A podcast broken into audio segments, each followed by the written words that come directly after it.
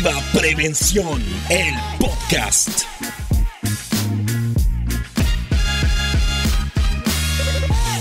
Hola a todos, nos reunimos una vez más para hablar de lo que nos gusta. Bienvenidos a Positiva Prevención, el podcast. Oigan, es que hay un tema del que nos cuesta mucho hablar, pero que está en el día a día. Nos da miedo y creemos que podemos manejarlo en silencio. Pero en realidad podemos hablar de él con total tranquilidad.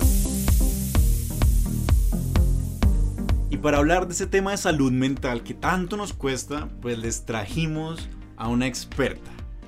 Ella se llama Luana Polo Cortés y es experta en salud psicosocial en Positiva Compañía de Seguros. Me encanta estar aquí y compartir ese gran tema, Esteban. Claro que sí. Buenísimo. Entonces, Luana, cuéntanos. Porque por un lado uno se da cuenta que a la gente le cuesta mucho hablar de esto. Entonces, contemos a la gente qué es la salud mental y sobre todo por qué les debería importar. Definitivamente la salud mental eh, podríamos eh, responderla muy sencillo y es eh, como el equilibrio que tenemos entre los pensamientos, las emociones, los comportamientos que generan una armonía para ti y para el contexto que te rodea, sea tu familia, tus amigos y la misma sociedad, es decir, sentirte bien donde estés y como eres. Prácticamente podríamos así definir la salud mental es importante, obviamente, es un tema súper importante para todos porque finalmente eh, todo se mueve a través de las emociones. La salud mental es, es transversal al comportamiento, a lo que es el, la energía humana. Entonces, por eso es tan importante hablar de salud mental, hablar de salud psicosocial. La gente tiene muy claro por qué debería cuidar salud física, por qué debería ir a chequeos médicos, pero entonces, ¿por qué les debería preocupar igual la salud mental? Oye, mira qué interesante. Sí, mira, definitivamente somos una sociedad que culturalmente eh, no, no, estamos muy eh, dispuestos, digamos, a hablar de la salud mental. De hecho, ir al psicólogo o ir a, un especialista eh, en, los, en temas mentales se convierte como en un tabú. Y esto debería ser algo muy, muy general, porque así como tú vas al médico preventivamente, pues para evitar enfermarte, pues ir al psicólogo es algo también preventivo porque eh, se convierte en un profesional que te va a permitir canalizar tus emociones, expresar muchas cosas que a veces te sientes intimidado de conversar o de compartir incluso con tus amigos. Entonces esa puede ser una buena forma también de canalizar tus emociones sí sería muy bueno que la gente tratara la salud mental como trata una herida, como que saben que se tienen que curar, que pueden hablar de ella, que pueden hablar de enfermedades. Uno dice, tengo gripa y nadie le cuesta decir eso, pero a la gente le cuesta decir, hey, tengo un problema, tengo depresión, estoy triste. Exacto, sí. Y mira que eh, eso tiene que ser ya parte integral de lo que es la cultura es decir, la tristeza, la depresión, la ansiedad, la, felicidad, porque es que hablar de salud mental es, las emociones no son malas ni buenas, están ahí, solo que eh, se vuelven eh, disfuncionales para nosotros cuando es un continuo que no manejamos, no compartimos y que nos hace que comencemos a limitarnos o, o que nos limitemos en los espacios, en escenarios, por ejemplo, sociales. Eh, ya pues uno comienza a identificar que existen cosas negativas cuando me separo eh, del, grupo social, cuando mm, me vuelvo aislado, cuando ya no me interesan las cosas que me interesaban antes. Son indicadores que van a permitirte a ti comenzar a definir, uy carambas, creo que algo me está pasando y, necesito hablarlo, conversarlo con alguien, porque no sé si lo estoy percibiendo yo sola o de pronto es algo que también están captando las personitas que me rodean, sea mi familia o mis amigos. Yo creo que es un punto clave es cómo podemos saber qué tan sanos estamos de la mente. ¿Cómo podríamos saber? ¿Cómo podríamos Sí, mira, eh, como te cuento, mm, muchos de los indicadores están asociados a, qué, cosas empiezo a cambiar eh, que no son regularmente normales para mí. Entre otras, por ejemplo, eh, si me gustaba mucho levantarme temprano, hacer muchas actividades de pronto, comencé a perecear demasiado, como que ya no me quiero levantar, como que ya no quiero compartir mucho con los amigos, me vuelvo muy callada cuando de pronto antes hablaba bastante son indicadores que ya nos están dando a conocer que algo está pasando.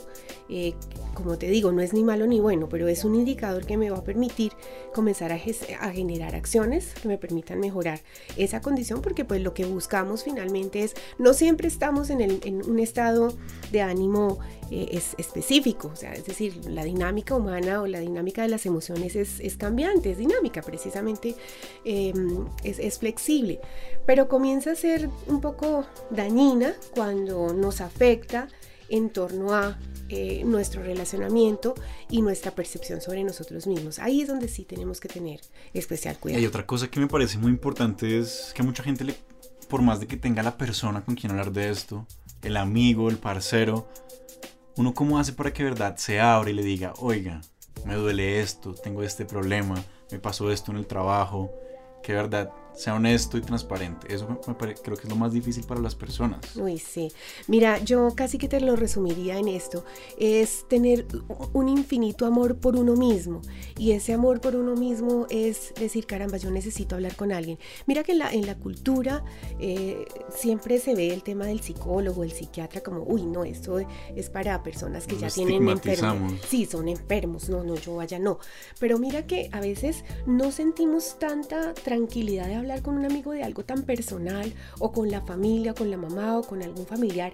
Entonces mira que eh, eh, hablar con un profesional se vuelve algo importante porque fíjate, eh, lo mencionaba, nosotros en, la, en, el contexto social vemos que ir al psicólogo pues está mal o, o me van a tildar que estoy enfermo, pero no, o sea, ir al psicólogo precisamente es trabajar en prevención. Así como tú puedes ir al médico porque si no, mira, estoy como con mucha, a veces me da mucha eh, gastritis, voy a ver mm. qué recomendación me da.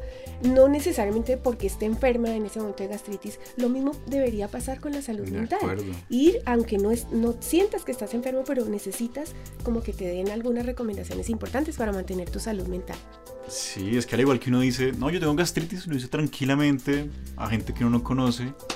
Sería buenísimo que la gente pudiera decir eso, como, oigan, yo tengo esto, yo estoy triste, estoy eh, con problemas familiares. Y que no se vuelva una forma de juzgar a la persona y que la gente no haga como, uff, claro. nos tocó un deprimido, qué pereza.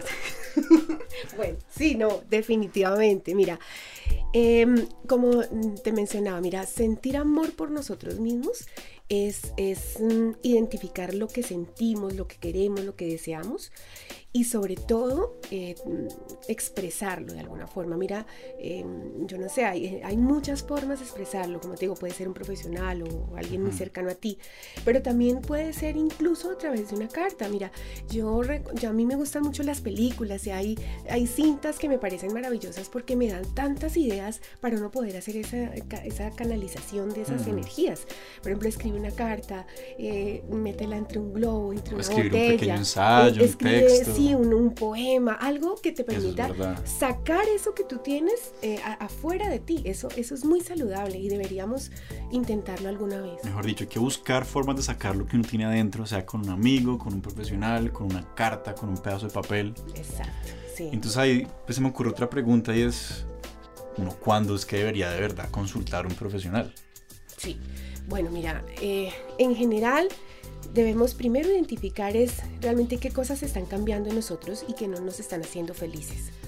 ¿Qué está cambiando en nosotros? Entonces, una cosa que se afecta eh, primordialmente cuando estás mal emocionalmente es el sueño. O sea, em, el tener una buena calidad de sueño eh, casi que es un sinónimo de una buena salud mental. Cuando tú, cuando escuchas a un amigo te dice, no, mira, y esto me ha quitado el sueño, es porque literalmente cuando tú tienes una dificultad emocional, lo primero que se afecta es tu calidad de sueño. Entonces, hasta eso también tienes que tener en cuenta. Cuando no estás durmiendo bien, cuando eh, tienes muchas dificultades para descansar, em, incluso para relacionarte, cuando empiezas a tener muchas trabas para el relacionamiento, también ahí es un indicador importante a tener en cuenta. Creo que es bueno que haya una voz que les diga como, oigan, tranquilos, eso se puede hablar, de esto hay muchas formas de solucionarlo, de tratarlo, háblenlo, pregúntense, analicen.